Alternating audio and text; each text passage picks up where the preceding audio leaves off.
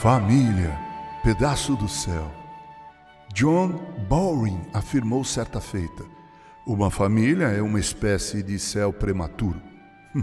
Bem, é óbvio que ele estava se referindo a uma família ajustada, harmoniosa, porque temos que admitir que há determinadas famílias onde o que impera é o conflito, a desavença, a gritaria, a discórdia, o individualismo, a rixa.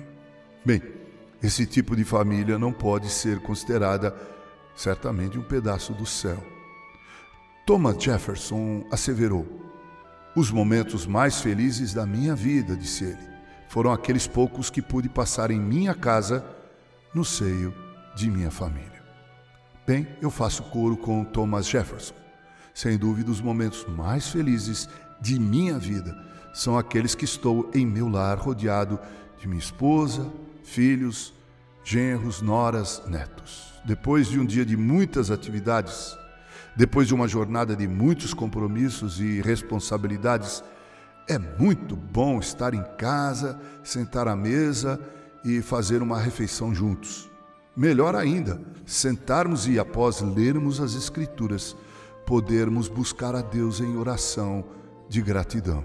É muito triste, mas muito triste mesmo, observar famílias onde reina o individualismo, o egoísmo. Famílias com filhos cujas agendas já não coincidem mais com a agenda dos pais.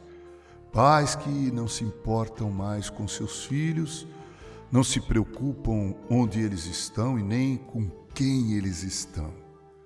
E a situação se agrava mais e mais quando vemos pais que, por falta de um bom testemunho, perderam o respeito dos seus filhos. Foi Deus quem idealizou a família.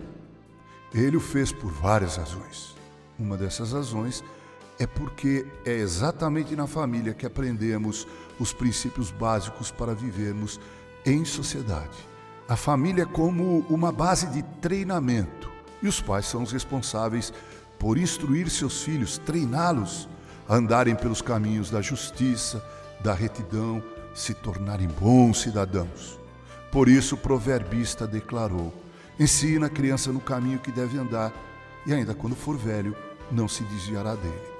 Outra razão pela qual Deus criou a família é para que houvesse ordem na sociedade como um todo. Vocês já imaginaram se não houvesse o laço de consanguinidade?